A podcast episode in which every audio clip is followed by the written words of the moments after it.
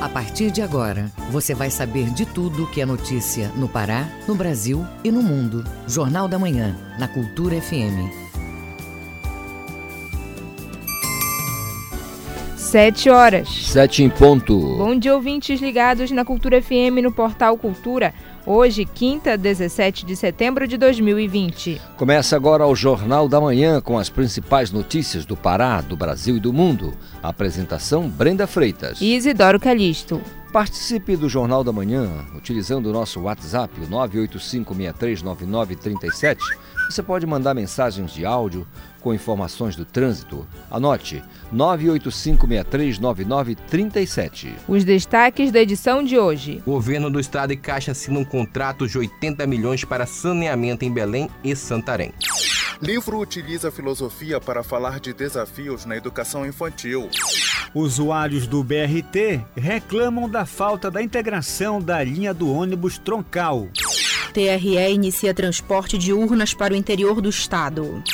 Projetos incentivam o uso da energia solar. Prefeitura autoriza reabertura de bares. Campanha de vacinação antirrábica. CESPA pretende vacinar o maior número de animais até o fim de outubro. Campanha Setembro Vermelho busca conscientizar a sociedade sobre a prevenção de doenças cardiovasculares. E tem também as notícias do esporte. Artilheiro do Paysandu fala em virar a página e prestigia o presidente. Veterano camisa 9 é mais um a deixar o Bainão. E ainda nesta edição, proibições na programação de rádio e TV começam nesta quinta-feira por causa do período eleitoral. Representantes de ONGs e do agronegócio se unem para repor ações contra o desmatamento. E o INSS retoma perícias médicas em 151 agências nesta quinta. Essas e outras notícias agora no Jornal da Manhã. 7 horas 2 minutos. 7 e 2. O Pará é notícia. Santarém, no oeste do estado, recebe peixes-bois que foram levados da capital paraense para serem devolvidos à natureza. O correspondente Miguel Oliveira traz os detalhes sobre o transporte dos animais e o trabalho de reintrodução deles à fauna tapajônica. Vamos ouvir. Três peixes-bois transferidos de Belém para Santarém nesta quarta-feira em aeronave do governo do estado chegaram são e salvos. A fêmea neguinha e os machos arari e cametá ficarão em quarentena antes de serem devolvidos à natureza. O biólogo Frederico Monteiro, da Universidade Rural da Amazônia, uma das entidades que coordena o projeto de resgate de mamíferos ameaçados, acompanhou a viagem até Santarém. São animais órfãos que foram retirados da natureza, infelizmente na maioria das vezes porque a mãe é abatida ou por caça ou por algum problema, né? Que eles estão só no, no rio e a comunidade resgata e, e, nos comunica, né? A partir daí ligam para o projeto o Bioma, né? Ou para outro projeto que é parceiro, que é o Bicho d'Água. Frederica explica que após tratamento e acompanhamento no zoológico da Unama, os peixes bois serão reintroduzidos nos rios da região. A intenção é que a gente coloque os animais aqui por um tempo em quarentena, né, e reabilite e depois que se tudo der certo, eles sejam soltos na natureza, que é realmente o local onde eles devem estar, né? Nos rios. Até então, esses animais encontravam-se na base do projeto Bioma, sediada nas dependências do CEPNO e CMBio, na Universidade Rural da Amazônia UFRA, em Belém. De Santarém, Miguel Oliveira, Rede Cultura de Rádio. Parceria entre a Caixa Econômica Federal e o governo do Pará prevê a distribuição de verbas para melhorar o saneamento básico no estado. Os recursos serão destinados para Alter do Chão, em Santarém, e para a capital. O repórter Felipe Feitosa tem outras informações. São três contratos assinados junto à Caixa Econômica Federal. Os recursos estão na ordem de 80 milhões onde aproximadamente 50 são voltados para Alter do Chão e o restante para Belém. O governador Helder Barbário comenta a importância da medida. O tratamento de esgoto permitirá não apenas um essencial serviço para a vida das pessoas, mas também a preservação e o cuidado com o meio ambiente. Além disto, estamos assinando um contrato na ordem de 30 milhões de reais para reforçar o abastecimento de água na nossa capital, A Caixa vai financiar 76 milhões e o restante do recurso é proveniente do Tesouro Estadual. O superintendente da Caixa na região norte, Antônio Simões, diz como o banco vai acompanhar a operação. Então a Caixa está junto como agente financeiro, né, acompanha também todo o andamento, todo o cronograma das obras, né, para que tudo aconteça, né, aconteça no tempo certo e do jeito certo. As verbas serão divididas da seguinte forma: 51 milhões para a implantação do sistema de esgotamento sanitário no distrito de Alter do Chão, outros 13 milhões para melhorias no sistema de distribuição de Nazaré, Reduto, Umarizal e Campina em Belém. E os outros 15 milhões vão para melhorar o serviço nos bairros do Barreiro, Miramar, Valdecães, CDP e Maracangalha, na capital. Felipe Feitosa, Rede Cultura de Rádio. 7 horas 5 minutos. 7 e 5. Outra parceria assinada nesta quarta-feira pelo governo do estado foi no campo da cultura. O município de Castanhal, no nordeste do estado, vai ganhar um espaço cultural. Confira com Jamile Marques com supervisão de Felipe Feitosa. A parceria assinada entre o governo e a Academia Castanhalense de Letras prevê a cessão de um edifício que pertence ao Estado para ser a nova sede da entidade. O espaço também vai abrigar debates e eventos culturais, como destaca o governador Helder Barbalho. A Academia Castanhalense de Letras passa a ter um novo ponto de referência, uma nova casa, que isto estimule cada vez mais o envolvimento da sociedade castanhalense, o envolvimento ao conhecimento, ao estímulo à literatura, à leitura, à escrita e dizer desta parceria com a academia e contar com o governo do estado no sentido de cada vez mais fortalecer Castanhal e atender a nossa população. Após a entrega da academia, o ambiente ambiente vai passar por mais algumas adaptações para abrigar uma biblioteca pública e um museu. Com supervisão do jornalista Felipe Feitosa, Jamile Marques, Rede Cultura de Rádio. Programa Regulariza Pará avança na regularização ambiental no Marajó. Confira esses e outros destaques no Giro do Interior com Bruno Barbosa. A iniciativa é fruto da parceria entre a Empresa de Assistência Técnica e Extensão Rural do Distrito Federal do Pará, a Emater, Secretaria de Estado de Meio Ambiente e Sustentabilidade, SEMAS, e Instituto de Terras do Pará, ITERPA. O resultado foi a conquista do Cadastro Ambiental Rural para o projeto estadual agroextrativista Alto Camarapi, em Portel uma área de 70.603 hectares de uso coletivo. A iniciativa para obtenção do cadastro ao território Alto Camarapi partiu da comunidade que procurou Iterpa para a elaboração do cadastro do território. A SEMAS, por sua vez, realizou a capacitação e repassou à Emater o módulo específico de cadastramento. Na região do Lago de Tucuruí, o titular da Secretaria de Ciência, Tecnologia e Educação Superior Profissional e Tecnológica, SECTET, Carlos Maneschi, esteve em Goianésia do Pará na terça-feira para uma reunião com representantes desse e mais oito municípios da região e do Sudeste. Novo Repartimento, Dom Eliseu, Pissarra, Ourilândia do Norte, Bom Jesus do Tocantins, Abel Figueiredo, Itupiranga e Jacundá. A pauta do encontro foi o fortalecimento das parcerias para a continuidade do sucesso do projeto Forma Pará.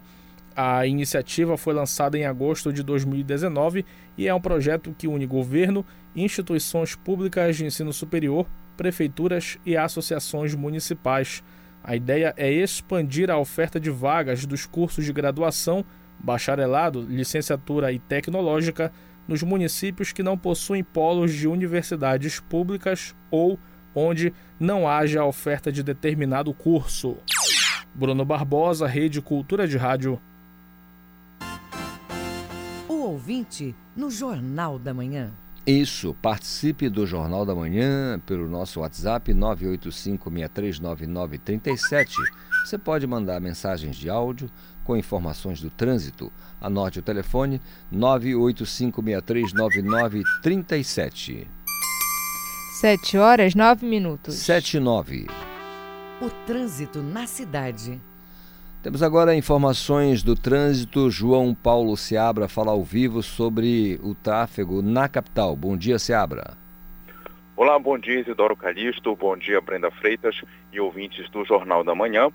E começamos com as informações das câmeras de monitoramento do CIOP, o Centro Integrado de Operações da Secretaria de Estado de Segurança Pública do Pará, que mostram a rodovia Augusto Montenegro no quilômetro 9, no bairro Levilândia, com fluxo ainda dentro da normalidade para o horário, com um pouco mais de veículos se dirigindo ao sentido Icoaraci, tendo como referência o quartel da Polícia Militar. Na Avenida Almirante Barroso, mostramos pelo menos dois pontos. O primeiro, logo no início da via, sem nenhuma alteração no trânsito, no cruzamento com a Cipriano Santos, no bairro São Brás. Já no cruzamento com a Avenida Júlio César, o fluxo já é pesado, mas sem lentidão nos dois sentidos da via. Na Avenida Visconde de Souza Franco, a DOCA, o ritmo ainda é de tranquilidade no cruzamento com a Boa Ventura da Silva mantendo essa intensidade nas duas mãos, nos dois lados do canal, também, portanto, no sentido ver o peso.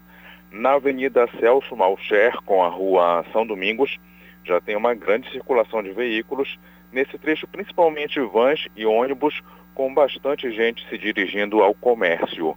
Agora no bairro do Guamá, a Avenida Bernardo Saião tem um fluxo moderado no cruzamento com a José Bonifácio, principalmente no sentido Jurunas, é, onde nas proximidades com o complexo de abastecimento já começa a ter um movimento ainda maior e a ficar um pouco congestionado.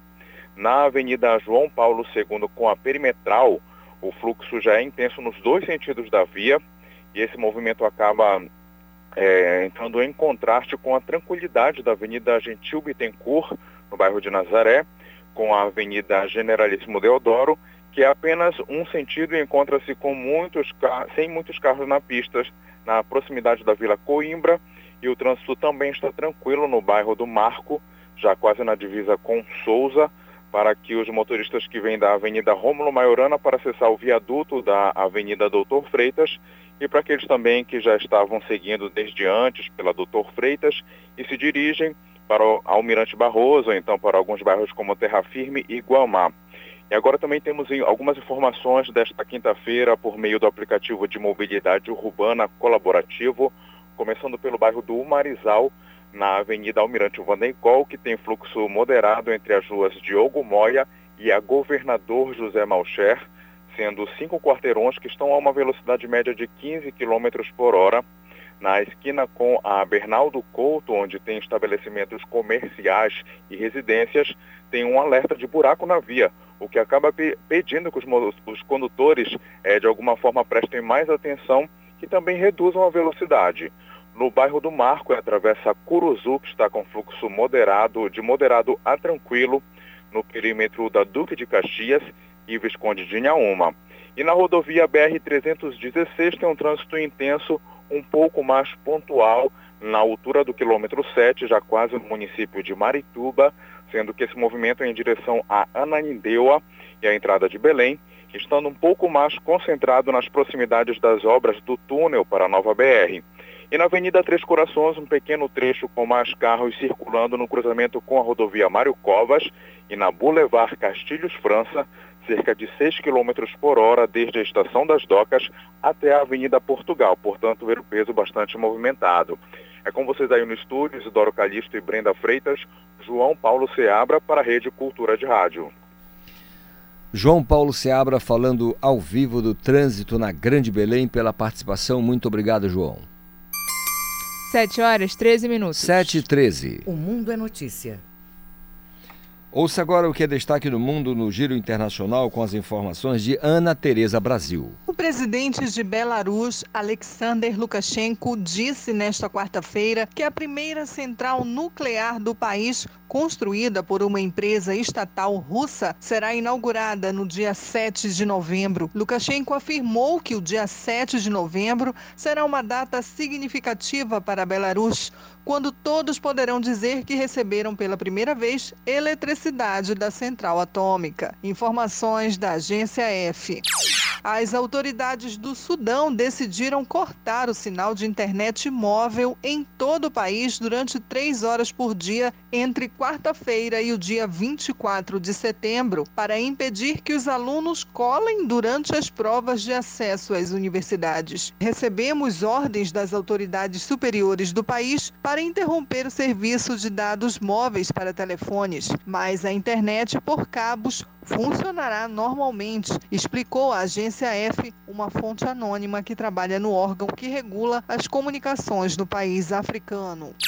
A Índia receberá 100 milhões de doses da vacina russa contra a Covid-19, chamada Sputnik V, após o Fundo Russo de Investimentos Diretos chegar a um acordo com a farmacêutica indiana Dr. Reddy's as partes decidiram cooperar nos testes clínicos da vacina russa, que estão na terceira fase, e em distribuir a Sputnik V na Índia, informou o fundo em comunicado. Informações da agência F. Ana Tereza Brasil para a Rede Cultura de Rádio. 7 horas 15 minutos. 7 e 15. Ouça a seguir no Jornal da Manhã.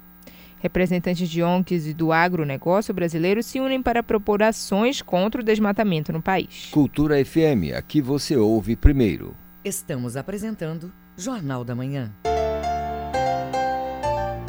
Em Juruti, a Alcoa mantém mineração com integridade, excelência e cuidado. Junto com a comunidade, reabilitamos as áreas mineradas logo após a lavra e neutralizamos as emissões do trem que transporta o minério com o plantio de mudas.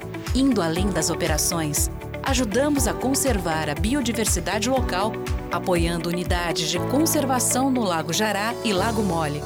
Alcoa e Juruti, avançando com sustentabilidade. De segunda a sexta, às duas da tarde, na Cultura FM, Coletânea. Produção e apresentação Paulo Brasil.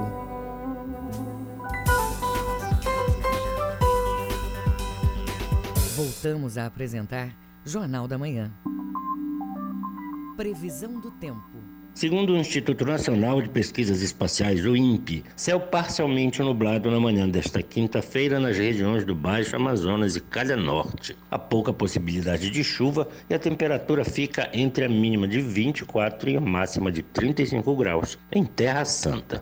Marajó Ilhas do Dia amanhece com sol entre nuvens, aumentando à tarde, quando pode chover forte com trovoadas em pontos isolados da região. Mínima de 25, máxima de 34 graus em Chaves.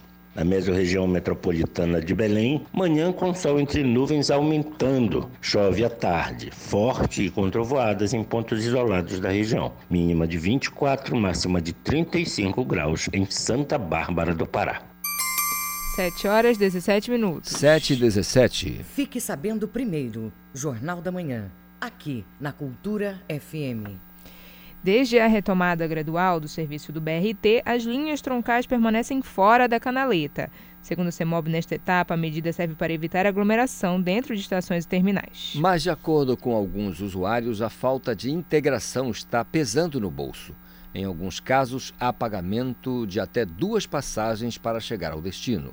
A reportagem é de Marcelo Alencar. Shirley Conceição mora no distrito de Coraci. Destaca que antes, para chegar no centro de Belém, pegava o BRT e depois fazia a integração utilizando a linha troncal, pagando somente uma passagem. Já a vendedora Stephanie Trindade reclama da diminuição da frota e da lotação dos veículos. Pegando dois, três ônibus, principalmente porque quando chega na estação tá, tá lotado. Fica muito complicado andar, diminuiu a, a quantidade, né? Então tá difícil ficar andando de ônibus, com esses ônibus troncais que era para ser mais controlado, que eles têm um acesso melhor. E a gente não vê controle, não tem esse controle aqui, deveria ter e essa consciência né, deles que não tem. Dois a três ônibus que eu pego, se a gente for fazer essa análise. Com a pandemia de Covid-19, os ônibus das linhas troncais passaram a circular fora da canaleta da via expressa do BRT. Assim, os usuários que desembarcam em São Brás e desejam seguir viagem para o centro precisam pagar outra passagem para chegar ao destino. Os ônibus troncais circulam pelo mesmo itinerário: Avenida Augusto Montenegro, Avenida Almirante Barroso e José Malcher. Ao todo, são 50 ônibus troncais em circulação. Marcelo Alencar, Rede Cultura de Rádio. Em nota, a CEMOB informa que a retomada total do serviço do BRT está atrelada à avaliação de autoridades de saúde, haja vista que os veículos articulados são dotados de ar-condicionado e possuem janelas sem possibilidade de abertura. Assim como os terminais e estações também são ambientes fechados que, pela própria natureza do sistema de integração, geram acúmulo de passageiros nas áreas internas. A CEMOB ressalta ainda que analisa constantemente a oferta do serviço do BRT e, e que qualquer mudança será amplamente divulgada pelos meios de comunicação. Você está ouvindo Jornal da Manhã. Energia solar é uma fonte proveniente da luz e do calor do sol.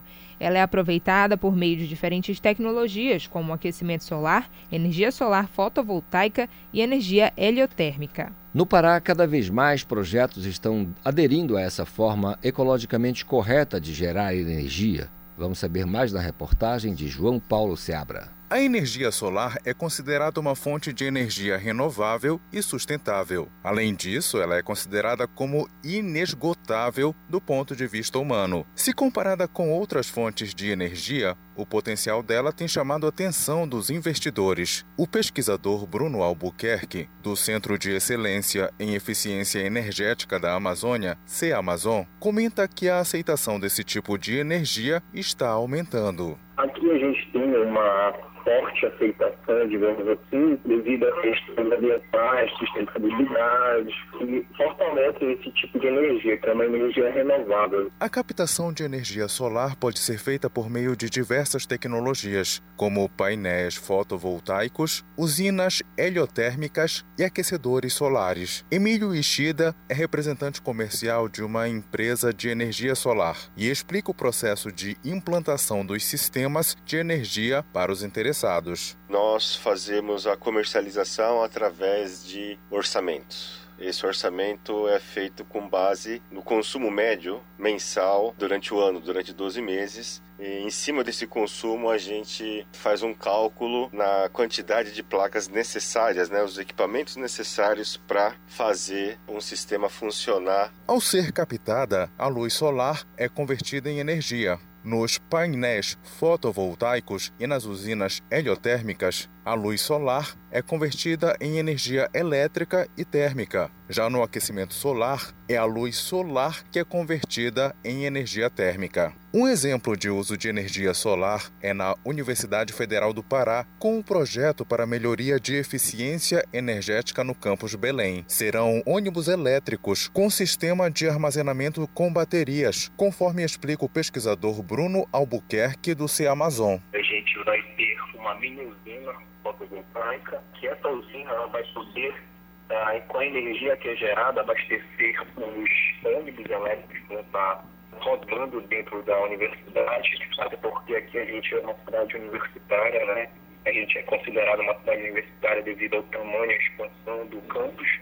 Então, essa é uma das pesquisas que estão sendo desenvolvidas aqui. A comunidade ribeirinha do entorno da UFPA poderá usar também a opção de barcos que serão totalmente elétricos, com geração fotovoltaica própria e baterias para armazenamento.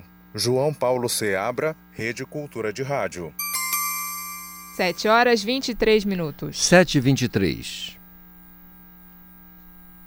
a Secretaria de Estado de Saúde, a SESPA, pretende vacinar o maior número possível de animais até o fim de outubro. As informações sobre a campanha nacional de vacinação antirrábica na reportagem de Isidoro Calixto.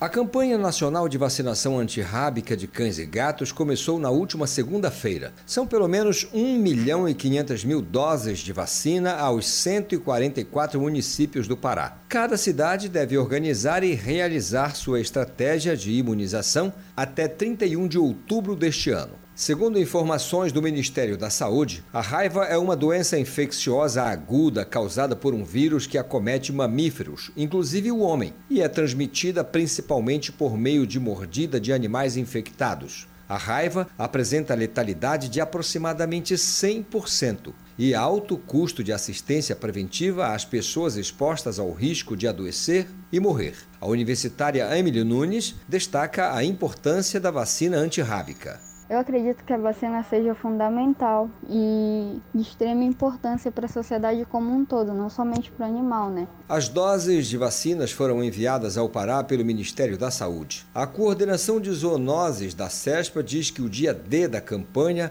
ocorrerá em 26 de setembro e que os municípios devem conclamar a população para vacinar seus cães e gatos a partir de três meses de idade. Isidoro Calixto, Rede Cultura de Rádio.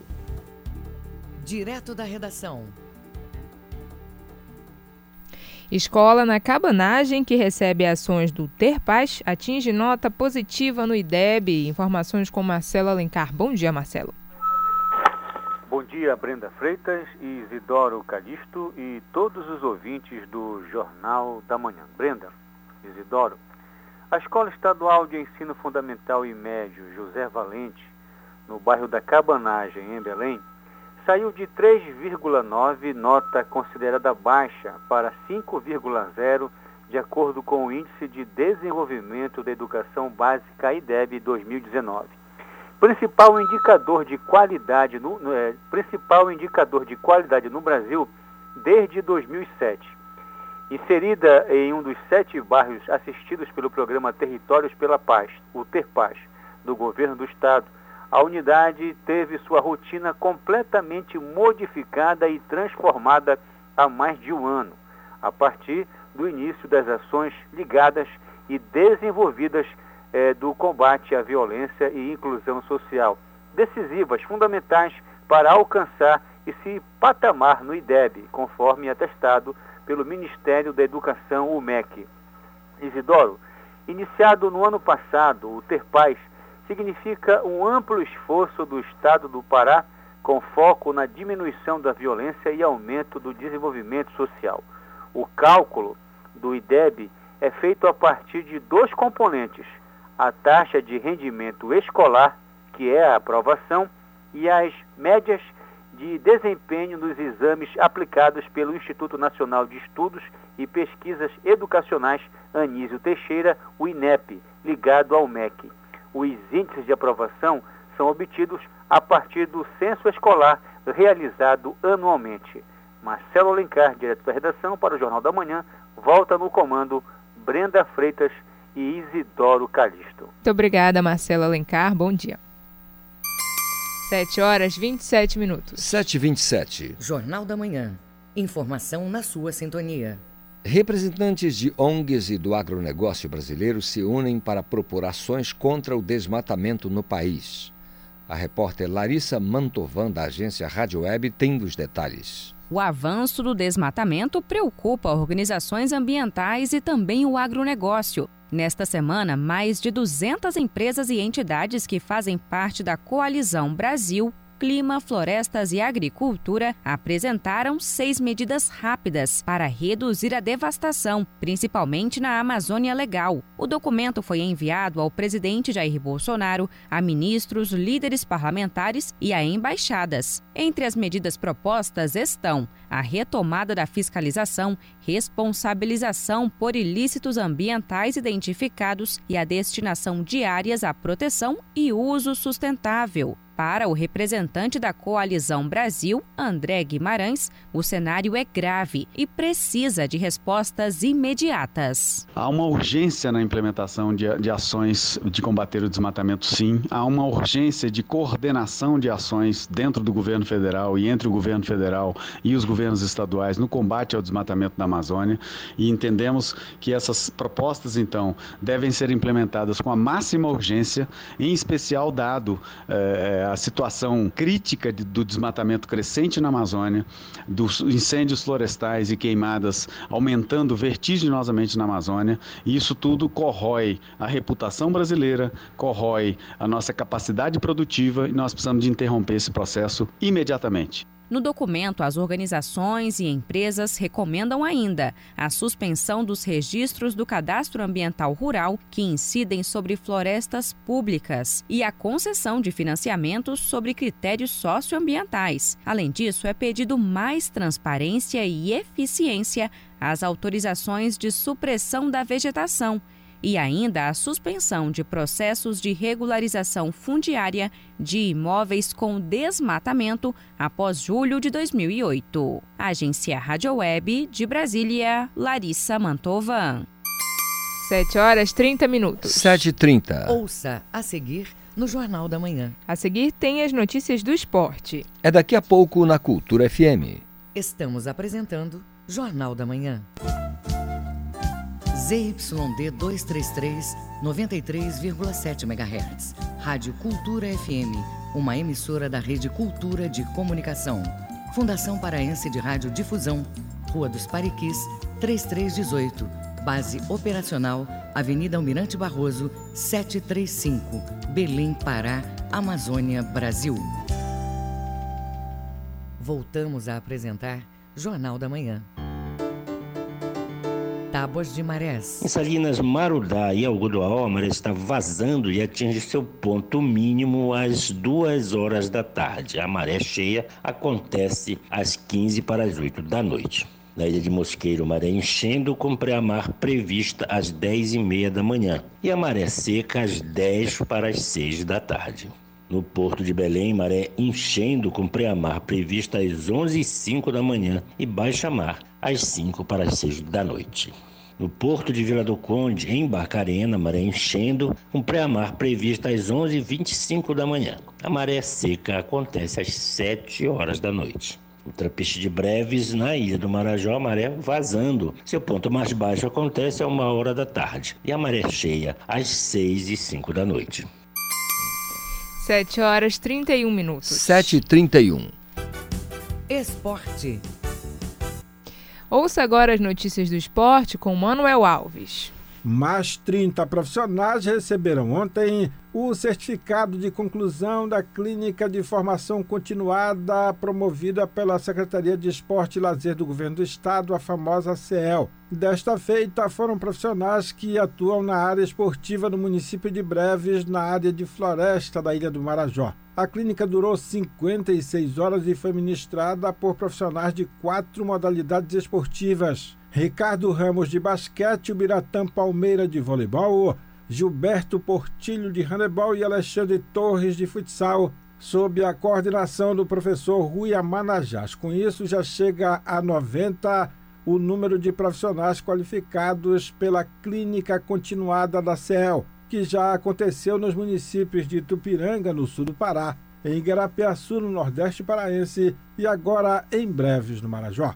Bragantino e Independente pediram e agora estão aguardando a resposta da CBF sobre o adiamento da estreia deles no Brasileiro da Série D. É aquela alegação sobre a qual já falamos que eles ainda não teriam feito o teste de Covid-19 nos seus jogadores. Os jogos de estreia dessas duas equipes ainda estão marcados para este final de semana. Sábado, na Arena da Floresta, em Rio Branco, às 19 horas, Rio Branco do Acre e Independente. E domingo, às 3 da tarde, no Estádio Diogão, em Bragança, Bragantino e Vilhenense de Rondônia. No Baenão, o foco é para o jogo do próximo domingo, às 6 horas da tarde, no Estádio Mangueirão, diante do Botafogo da Paraíba que neste momento é o oitavo colocado do Grupo A da Série C com meia dúzia de pontos. O Remo ainda é o terceiro colocado com nove pontos. O goleiro Vinícius diz como está o clima no Baianão, com o Remo a quatro jogos sem vitória na Série C. É claro que o, clima fica um pouco carregado, né? A gente fica chateado, os jogadores ficam chateados porque não está conseguindo é, obter os resultados positivos. Mas isso não pode no, no, nos abalar, isso não pode nos afetar no dia a dia, no, no trabalho, nos jogos, nos treinamentos. Pelo contrário, isso tem que servir de, de um combustível a mais para que a gente possa buscar aí a, as retomadas das vitórias. A gente sabe como o clube do Remo, onde a cobrança é muito grande, onde a pressão é muito grande, o jogador tem que saber lidar com isso e focar exclusivamente de fazer um, um grande jogo no domingo, de, de, dar o melhor, de dar o máximo porque temos que vencer. O veterano atacante Zé Carlos não é mais jogador do Clube do Remo. Ele chegou a um acordo, está deixando o Baianão, segundo se sabe, sem custos para o Leão Azul. No estádio da Cruzul, Leandro Nils, o famoso auxiliar permanente, homem forte do executivo do Paysandu, Felipe Albuquerque, já está promovendo o treinamento do estádio da Curuzu. Ele vai ficar à frente do elenco até a contratação de um novo técnico e vai dirigir o Paysandu domingo contra o Ferroviário na Arena Castelão, em Fortaleza. O entrevistado de ontem na Curuzu foi o atacante Nicolas, que acabou se dando bem ao responder às perguntas sobre a saída do técnico Hélio dos Anjos da Curuzu, um assunto que ele acha que já é passado. Não temos tempo para lamentar, temos um jogo muito difícil no final de semana e a gente tem que virar a página e superar isso o mais rápido possível. Ainda sobre essa polêmica, Nicolas garante que confia no trabalho do presidente Ricardo Gluckpol. Ricardo é um cara que sempre está conosco, todos os dias, vem, nos apoia, nos, nos incentiva bastante e ele tem o meu total apoio, o total apoio do grupo, né? um cara que, que, que está conosco desde que, que cheguei e sempre buscando o melhor. Era o que tínhamos do esporte para hoje no Jornal da Manhã desta quinta-feira, que segue aqui pela 93.7 Rádio Cultura FM e a Rede Cultura de Rádio. 7 horas 35 minutos. 7 e 35 Jornal da Manhã. Você é o primeiro a saber. O ramo da educação infantil evolui cada vez mais rápido e a integração das crianças com os estímulos sociais também fica cada vez maior. Mas uma pergunta sempre é feita: como despertar o interesse dos pequenos em aprender? Ouça na reportagem de João Paulo Seabra. Em tempos de pandemia, a escola e a educação de forma mais geral precisaram ser repensadas. A internet e os meios eletrônicos poderiam ajudar no processo, mas não foi isso que aconteceu com muitos estudantes. O professor Zé Borges diz que seria necessário o trabalho em conjunto em prol do aprendizado. Nesses tempos em que as escolas públicas permanecem fechadas por muito tempo, fica muito difícil ressignificar uma aprendizagem de qualidade para todos os estudantes. Governo, escolas, pais e professores precisam se reinventar muito nesta época tão difícil. Alguns alunos já dominavam o uso da tecnologia antes da pandemia e tinham acesso de internet. Mas nem sempre esse meio é utilizado para educação. Natália Campos é mãe de uma menina de 11 anos que desde cedo utiliza telefone celular. Hoje a mãe conta que tem desafios em relação ao uso do aparelho. Meu grande problema hoje é tentar conter o vício do celular, porque ela é viciada em celular, é muito TikTok, então eu tento colocar um horário para que ela possa permanecer, e vamos assim, quatro horas por dia. Nem sempre eu consigo. Para discutir essas e outras questões, acaba de ser lançada a obra Filosofia na Educação Infantil, de Fabiano de Abreu, abordando técnicas e visões sobre o comportamento atual das crianças e como despertar o interesse pelo conhecimento. Utilizando a filosofia, o autor comenta que a família deve ser a primeira aliada no processo de educação. Essa abordagem com as crianças, elas têm que começar em casa. A gente não pode depositar na escola o mecanismo de educação. A escola, ela educa ensinando, educa no sentido de conhecimento. A educação em si para o mundo, como personalidade, comportamento, caráter, ética, moral, ela é dada como priori pelos pais. A preocupação do autor é discutir métodos que tragam a vontade da criança em aprender e, com isso, diminuam a dispersão infantil para trazer conhecimento e implantar uma cultura de estudo. O autor do livro, Fabiano de Abreu, que também é neurocientista, fala sobre a necessidade de o ensino ser individualizado. Hoje nós vivemos a era do self, a era do usuário, do perfil em si. Ou seja, a escola não pode mais olhar as pessoas, os alunos, no plural, e sim no singular, direcionado à personalidade do indivíduo. O livro Filosofia na Educação Infantil será vendido e também distribuído gratuitamente para quem não tem condição de comprar e para organizações não governamentais, por meio do projeto Conhecimento para Todos. João Paulo Seabra, Rede Cultura de Rádio. 7 horas 38 minutos. 7 e 38 Os números da economia. Decreto emitido pelo município de Belém prevê a reabertura de bares na capital paraense. A medida municipal que define o plano de retomada da economia estabelece protocolos de funcionamento.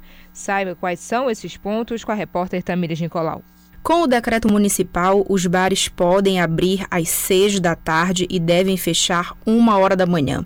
A regulamentação também permite que DJs, cantores e bandas possam se apresentar ao vivo com até três músicos no palco. O assessor jurídico do Sindicato de Hotéis, Restaurantes, Bares e Similares do Estado, Fernando Soares, fala sobre os benefícios do decreto. Para a maioria deles, o benefício de suspensão de contrato de trabalho, ele vai acabar agora em setembro. Então, os trabalhadores voltariam para as empresas e de onde é que se iria tirar renda para pagar o salário deles. Então essa abertura vem também de encontro com o anseio deles em relação a esse, a esse, valor salarial dos trabalhadores. E mesmo que houvesse uma prorrogação das suspensões de contrato de trabalho, eles teriam que oferir renda para pagar o 13 terceiro ou a proporcionalidade dos meses que os trabalhadores trabalharam ao longo do ano. A regulamentação também amplia para 70% a capacidade de funcionamento dos estabelecimentos de alimentação fora do lar. É necessário ainda adotar protocolos, como a distância mínima de 2 metros entre as mesas com apenas quatro clientes. O assessor jurídico do Sindicato de Hotéis, Restaurantes e Bares, Fernando Soares, explica algumas medidas de prevenção. É a vedação de você, primeiro, utilizar do balcão de atendimento para beber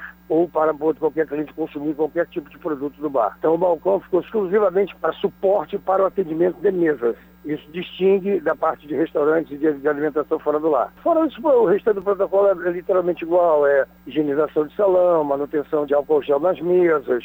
Casas de shows e boates continuam proibidas de abrir. Tamires Nicolau, Rede Cultura de Rádio. 7 horas 41 minutos. 7h41.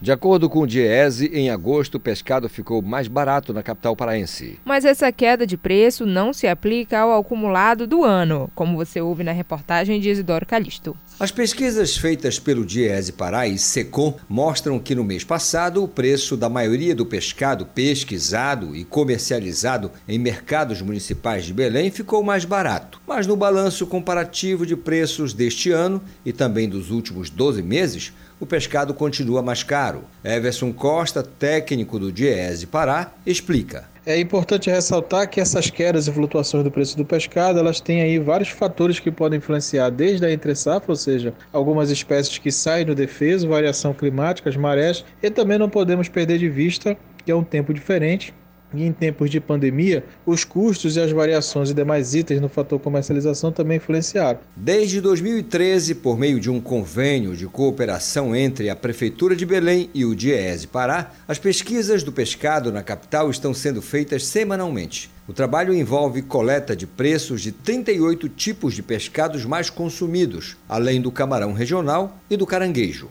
Everson Costa diz que a população deve aproveitar os peixes mais baratos se preparar, porque ali em meados de novembro, dezembro, a gente já começa a ter mudança nesse quadro e quem sabe até novos aumentos de preço. Então, a notícia é boa, que possamos aí aproveitar essas quedas recentes no preço do pescado consumido aqui na capital. Isidoro Calixto, Rede Cultura de Rádio. Acompanhe agora os indicadores econômicos com Cláudio Lobato. O Ibovespa, principal índice da Bolsa Brasileira, fechou em queda de 0,62% aos 99.675 pontos. O mercado, de olho na política monetária, reagiu ao resultado da reunião do Copom, que fixou a taxa básica de juros em 2%, interrompendo uma sequência de cortes. Já era esperado. Os juros Selic nunca estiveram tão baixos em toda a história do índice, iniciada em 1990. 96. Foram nove cortes seguidos, sete só este ano. Em comunicado, o Banco Central disse que ainda há espaço para uma maior redução e que não pretende elevar a Selic a menos que a expectativa de inflação esteja próximo da meta. O dólar comercial fechou em baixa de 0,91% a R$ 5,24 na venda. O euro perdeu 1,6%, cotado a R$ 6,18 na venda. O grama do ouro hoje custa R$ 332,84 e o rendimento da caderneta de poupança com aniversário nesta quinta-feira é de 0,5%. Cláudio Lobato, Rede Cultura de Rádio. Direto da redação. Escola de Governança do Pará realiza evento sobre inovação para servidores públicos. Informações com Marcelo. Bom dia, Marcelo. É isso mesmo, Brenda. Voltamos a falar novamente do rádio jornalismo da Cultura FM para informar que o governo do Pará, por meio da Escola de Governança Pública do Estado, a EGPA, realiza a primeira semana de inovação na gestão pública nos dias 21, 22 e 23 de setembro, com programação totalmente online para servidores públicos. Brenda, Isidoro, as inscrições para o evento estão abertas e os servidores interessados podem se inscrever pelo site egpa.pa.gov.br. Esta é a primeira vez que o governo do estado do Pará realiza um grande evento voltado à inovação para servidores públicos, que conta com grandes nomes que há anos participam de eventos nacionais e internacionais sobre o tema, como as Semanas de Inovações promovidas pela Escola Nacional de Administração Pública, ENAP. Além das palestras previstas para os três dias de evento, as apresentações dos projetos finalistas do primeiro, do primeiro prêmio Inova Servidor também serão realizadas ao longo da programação como uma forma de integrar as duas principais iniciativas de inovação da RGPA. Programação completa da primeira semana de inovação em gestão pública, o servidor pode acompanhar no site rgpa.pa.gov.br. O evento começa a partir do dia 21 de setembro e segue até o dia 23 de setembro, a partir das 8h30 da manhã. Marcelo Lencar, diretor da redação, para o Jornal da Manhã, volta no comando Brenda Freitas e Isidoro Calixto. Muito obrigada, Marcelo. Um bom dia. 7 horas 46 minutos. 7h46. Ouça a seguir no Jornal da Manhã. Proibições na programação de rádio e TV começam nesta quinta-feira por causa do período eleitoral. Cultura FM, aqui você ouve primeiro. Estamos apresentando Jornal da Manhã. 2020, a pandemia reinventou a angústia, a dor e a fome. Mas em Belém, o Sírio chega mais cedo para reinventar a solidariedade e o amor ao próximo. Faça sua doação e ajude a diretoria da festa a beneficiar com cestas básicas 25 instituições de caridade. Sírio Solidário 2020. Fé sem distâncias. Apoio Cultura Rede de Comunicação. Voltamos a apresentar Jornal da Manhã. Previsão do tempo. Segundo o Instituto Nacional de Pesquisas Espaciais, o INPE, no Nordeste paraense, dia amanhece nublado nesta quinta-feira. Pode chover à tarde, forte e com trovoadas em pontos isolados da região. Mínima de 26 e máxima de 35 graus em Limoeiro do Ajuru. No sudoeste do Pará, dia de céu parcialmente nublado e sem possibilidade de chuva. A mínima fica em 24 e a máxima em 36 graus em Jacareacanga. No sudeste do estado, predomínio de sol durante todo o dia e sem possibilidade de chuvas. Mínima de 25, máxima de 39 graus em Parauapebas. 7 horas 47 minutos.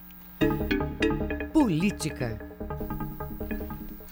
Proibições na programação de rádio e TV começam nesta quinta-feira. A lei eleitoral traz várias recomendações sobre o conteúdo veiculado nos meios de comunicação durante o período eleitoral, como nos conta o repórter Daniel Fagundes, da agência Rádio Web. A partir desta quinta-feira começam as proibições relacionadas à lei eleitoral nas programações ou noticiários das emissoras de rádio e televisão do país. Não poderão ser veiculadas propagandas políticas, filmes, novelas, minisséries ou qualquer outro programa com alusão ou crítica a candidato ou partido político, exceto, é claro, em programas jornalísticos ou debates políticos. Outra vedação é dar tratamento privilegiado a candidato, partido partido ou coligação. O gerente jurídico da Associação Brasileira de Emissoras de Rádio e Televisão, Rodolfo Salema, ressalta os cuidados que as emissoras precisam ter. O grande ponto aqui é, é as emissoras ter critérios né, objetivos de, de cobertura jornalística, sem, evidentemente, é, querer favorecer ou prejudicar determinado candidato ou ter algum tipo de cobertura que, de alguma maneira, queira influenciar no resultado das eleições. É isso que a legislação eleitoral cuida para que não aconteça a lei eleitoral também proíbe a transmissão, mesmo que em formato de entrevista jornalística, da realização de pesquisa ou de qualquer outro tipo de consulta popular eleitoral em que seja possível identificar o entrevistado ou que haja manipulação de dados. O descumprimento da lei pode acarretar em multa ou até suspensão da emissora. Agência Rádio Web de Porto Alegre, Daniel Fagundes. Urnas eletrônicas começam a ser enviadas ao interior do estado. Em todo o Pará, 17.824 urnas vão ser usadas nas eleições municipais. Os detalhes com Tamires Nicolau. Mais de 16 mil urnas eletrônicas vão ser enviadas para as sessões eleitorais do interior do Pará. O trabalho deve durar duas semanas e está previsto para encerrar no dia 1 de outubro. O secretário de Tecnologia da Informação do Tribunal Regional Eleitoral do Estado, Felipe Brito, explica o transporte. É um procedimento muito grande, extenso e requer transportes multimodais. Em alguns momentos, essas urnas vão de barco, outros elas vão de carro ou caminhão, e em alguns outros, inclusive, elas utilizam aeronaves para que alcance alcance todas as 100 zonas eleitorais do estado do Pará. As urnas de Belém, Ananindeua e Marituba ficam armazenadas até as vésperas das eleições. São cerca de 4.500 equipamentos. O secretário de Tecnologia da Informação do TRE, Felipe Brito, fala sobre os testes das urnas. Tanto os equipamentos que ficam aqui nas zonas eleitorais para a capital e região metropolitana, quanto aqueles que vão para as zonas eleitorais do interior, eles são orientados a passarem por testes exaustivos. Então, o tribunal contrata 900 técnicos de urna. Esses técnicos dioturnamente testam essas urnas para que consiga se mitigar qualquer falha no dia da eleição. Em todo o estado, 17.824 urnas vão ser usadas nas eleições municipais. Em Belém, são 2.759. Em Ananindê, a 888 e 795 em Santarém, que são os três maiores colégios eleitorais do Pará, com mais de 200 mil eleitores. Tamires Nicolau, Rede Cultura de Rádio. 7 horas e 51 minutos. 7 e 51. Jornal da Manhã. Você é o primeiro a saber.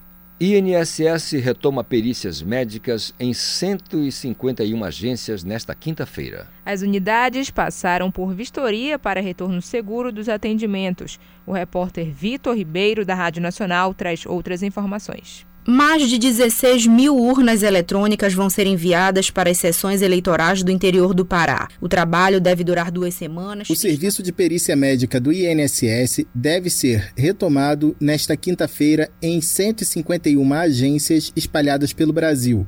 A decisão ocorreu depois que inspeções de representantes do Instituto e da Secretaria Especial de Previdência e Trabalho do Ministério da Economia verificaram que essas unidades atendem às exigências da Associação Nacional dos Médicos para o retorno seguro às atividades, sem risco de contaminação pelo coronavírus. A novidade foi anunciada pelo presidente do Instituto Leonardo Rolim nesta quarta-feira, após ele e os secretários especial de Previdência e Trabalho Bruno Bianco e de Previdência Narlon Gutierre acompanharem a vistoria de uma das unidades de atendimento da Previdência na região central de Brasília.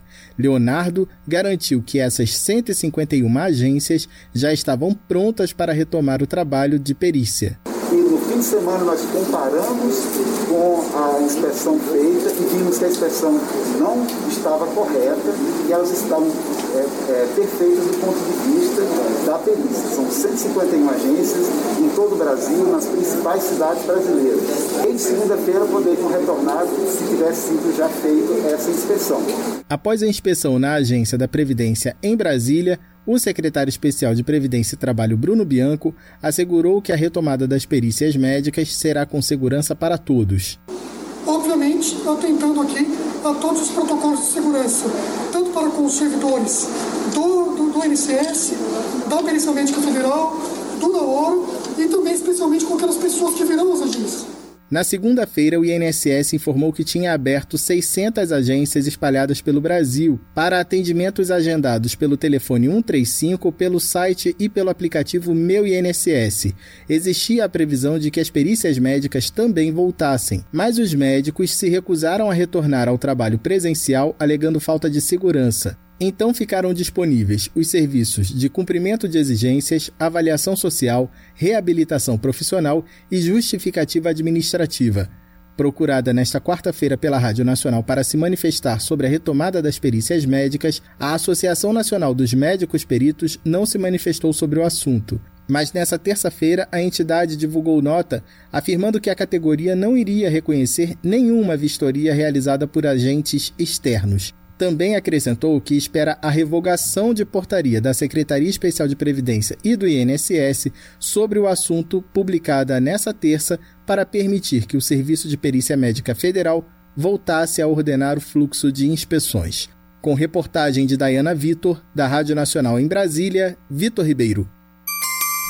7 horas e 54 minutos. 7 e 54 Campanha Setembro Vermelho conscientiza sobre a prevenção de doenças cardiovasculares. Dados da Organização Mundial de Saúde apontam que 30% das pessoas no Brasil morrem por doenças cardiovasculares. A reportagem é de Marcelo Alencar. O objetivo da campanha é mostrar às pessoas que mudanças simples no estilo de vida podem evitar o desenvolvimento de doenças cardiovasculares. O cardiologista do Hospital das Clínicas Gaspar Viana Marcos Travessa, aponta quais são as principais doenças cardíacas e quais medidas devem ser adotadas para a prevenção de problemas. As doenças cardiovasculares são as doenças isquêmicas do coração. É o infarto agudo do miocárdio, é, a angina, a isquemia é, do miocárdio. E isso é disparado não só uma das principais doenças, mas como uma das principais causas de morte no mundo todo. O primeiro ponto é o controle dos fatores de risco. Ah, dentre os fatores de risco, você tem a hipertensão arterial, o diabetes mellitus, o colesterol, níveis elevados de colesterol, de triglicerídeos, o tabagismo, sedentarismo, falta de atividade física regular, uma alimentação errada com grande consumo de alimentos é, ricos em sal, em gordura. Então, esses são os principais fatores de risco nós temos que conscientizar a população e tentar modificar para prevenir o aparecimento dessas doenças do coração. Dados da Organização Mundial de Saúde apontam que 30% das pessoas no Brasil morrem por consequência de doenças cardiovasculares, que também são as principais causas de óbitos no mundo. Marcos Travessa destaca a importância da campanha Setembro Vermelho para conscientizar a sociedade. O médico comenta ainda que a busca por atendimento clínico caiu durante a pandemia. Há campanhas como o Setembro Vermelho e várias outras que já acontecem de forma continuada há muitos anos, elas têm como conscientizar não só a população de uma maneira geral, mas também chamar a atenção das autoridades para a importância da prevenção das, doenças cardiovasculares. Ao longo da pandemia, houve uma diminuição muito grande dos pacientes com, com receio realmente de ir ao consultório, os próprios médicos é, diminuindo ali a sua atividade também pelo risco da exposição.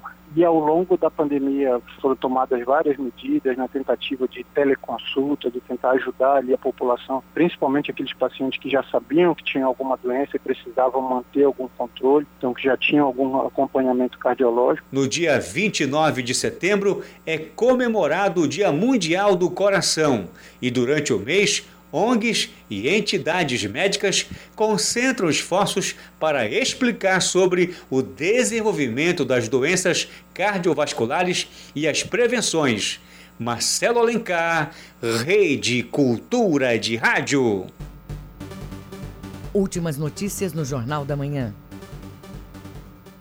O governo do Pará garante mais de 80 milhões de, em recursos para obras de saneamento em Belém e Santarém. Marcelo Alencar?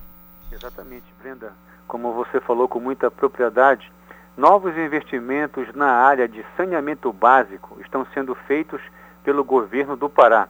Nesta quarta, foram assinados três novos contratos de financiamento junto à Caixa Econômica Federal para melhorias no setor em Belém e em Santarém. Isidoro, as assinaturas ocorreram na sede do governo do Pará, em Belém, com a presença do governador do estado, Helder Barbalho, e do presidente da Companhia de Saneamento do Pará, José Antônio de Ângeles, da Secretaria de Estado de Planejamento de Administração, através da secretária Rana Gassan e do superintendente da Caixa Econômica Federal na região norte, Antônio Simões. E um detalhe: os investimentos somam 80 milhões para obras de esgotamento sanitário e abastecimento de água, sendo 76 milhões financiados pela Caixa e 4 milhões com a contrapartida do Tesouro Estadual. Deste montante, 51 milhões serão destinados à implantação do sistema de esgotamento sanitário no distrito de Alter do Chão, em Santarém. Marcelo Alencar, diretor da redação, para o Jornal da Manhã, Volta com vocês no comando, Brenda Freitas e Isidoro Calixto. Muito obrigada, Marcelo. 7 horas e 59 minutos. 7 e 59 Termina aqui o Jornal da Manhã desta quinta, 17 de setembro de 2020. Apresentação Isidoro Calixto. E Brenda Freitas. Se você perdeu essa ou outras edições do Jornal da Manhã, acesse a conta do Jornalismo Cultura no castbox.fm. Outras notícias você confere a qualquer momento na nossa programação. Fique agora com Conexão Cultura. A apresentação é do Adil Bahia. Uma excelente quinta para você e até amanhã. O Jornal da Manhã é uma realização da Central Cultura de Jornalismo.